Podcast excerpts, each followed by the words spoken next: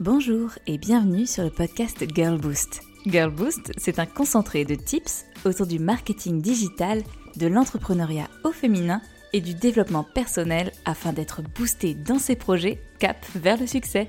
Rendez-vous chaque lundi pour un nouvel épisode afin de lancer la semaine du bon pied. L'autre jour, j'ai vu dans une newsletter une recommandation d'un nouveau livre disponible à la FNAC.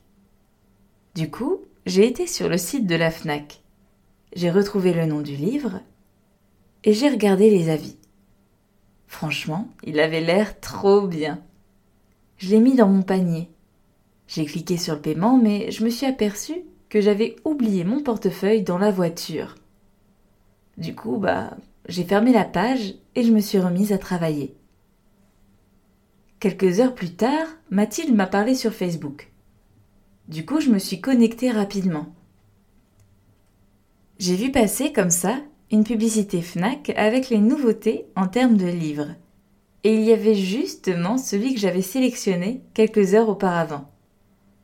Je me suis dit qu'il ne fallait pas que je l'oublie, il avait l'air vraiment bien. À la fin de la journée, j'ai reçu un email de la FNAC pour me dire que j'avais abandonné mon panier et que si je voulais l'avoir dans moins de 48 heures, je devais le valider. Du coup, j'ai été chercher mon portefeuille et puis j'ai validé ma commande. Deux jours plus tard, le livre était dans ma boîte aux lettres, dans un carton facile à déballer, bien protégé. J'ai adoré. Et puis, une semaine plus tard, j'ai reçu un petit email de Fnac pour me demander mon avis sur mon achat. Franchement, je n'ai pas hésité. J'ai mis 5 étoiles et puis c'est vrai que c'était vraiment un bon choix de livre. Et là, vous vous dites, mais qu'est-ce qu'elle me raconte, la Camille? Elle est bien mignonne avec son histoire de livre, mais où veut-elle en venir concrètement? Eh bien, en vous racontant cette histoire, je vous ai décrit un parcours client qui s'inscrit dans un tunnel de conversion. Chacune de ces étapes a été pensée pour me pousser à acheter, puis pour me pousser à m'engager, à me fidéliser auprès de la FNAC, en devenant quelque part ambassadrice de la marque. Le mot FNAC dans cette histoire peut être remplacé par n'importe quel e-commerçant ayant travaillé son tunnel de conversion. Et si vous vous demandiez comment ont-ils fait pour créer un e-shop performant? Comment ont-ils fait pour générer du chiffre d'affaires? Ou comment peut-on convertir sur le web? Alors cet épisode est fait pour vous et on est parti pour les 5 étapes d'un tunnel de conversion puissant. À savoir, des tunnels de conversion, il en existe différentes versions. Et celle que je vous présente aujourd'hui n'en est qu'une parmi tant d'autres, mais une qui a fait ses preuves à de nombreuses reprises. Et ça, on valide. Étape numéro 1. L'acquisition. Avant de pouvoir vendre sur votre e-shop, Attention, le tunnel de conversion se pense aussi avec une boutique physique. Il faut vous faire connaître. Que votre prospect ait conscience de votre existence. C'est à cette étape que l'on place généralement les canaux, comme la publicité en ligne et physique, le marketing d'influence, les partenariats, etc. Étape numéro 2. La considération. Votre prospect sait que vous existez. Vous avez attisé sa curiosité. Il faut maintenant qu'il comprenne ce que vous lui proposez, votre axe de différenciation, vos valeurs, etc. C'est le moment où il va petit à petit s'engager.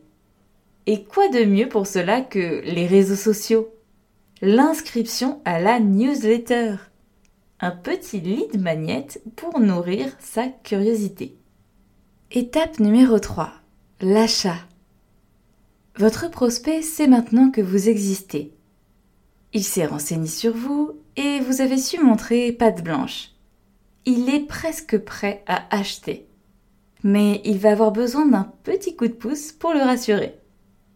Un e-shop bien construit, professionnel, facile d'accès des informations disponibles sur la fiche produit, des avis clients, un paiement sécurisé et un encouragement s'il oublie son panier. Séquence automatisée, retargeting, etc. Étape numéro 4. Le service après-vente. Votre prospect est enfin devenu un client, bravo Il va falloir maintenant être à la hauteur de ses espérances pour éventuellement le fidéliser. Place à l'expérience client. La qualité du service, la réactivité s'il a des questions, la réception du colis, les petites surprises en plus. Présentation, parfum, goodies, petits mots rédigés à la main. Tout est bon à prendre pour un service après-vente d'exception. Étape numéro 5. La loyauté. Tout s'est bien passé et le client a bien reçu son colis en bonne et due forme. Ce n'est pas le moment de le lâcher. Un avis client peut faire la différence pour le prochain prospect. Une petite attention, comme un code promo à son anniversaire, un système de parrainage ou de fidélisation intéressant, peut le faire devenir plus que client, ambassadeur de votre marque. Et ça se passe directement dans ses emails de suivi. Easy peasy. N'oubliez jamais que vos clients sont votre plus belle vitrine. Votre tunnel de conversion, c'est la base de votre stratégie en marketing digital. Vous avez beau avoir des super canaux digitaux, un compte Instagram, Facebook, YouTube, une newsletter envoyée par-ci, par-là quand vous y pensez, et un e-shop magnifique, très esthétique. Si vous n'avez pas au préalable pensé aux étapes de votre tunnel de conversion, je mettrai mes deux mains à couper que les objectifs de CA auront du mal à se réaliser. Pourquoi? Parce que l'acte d'achat est un acte qui se réfléchit mûrement, sauf quand on part d'un besoin primaire.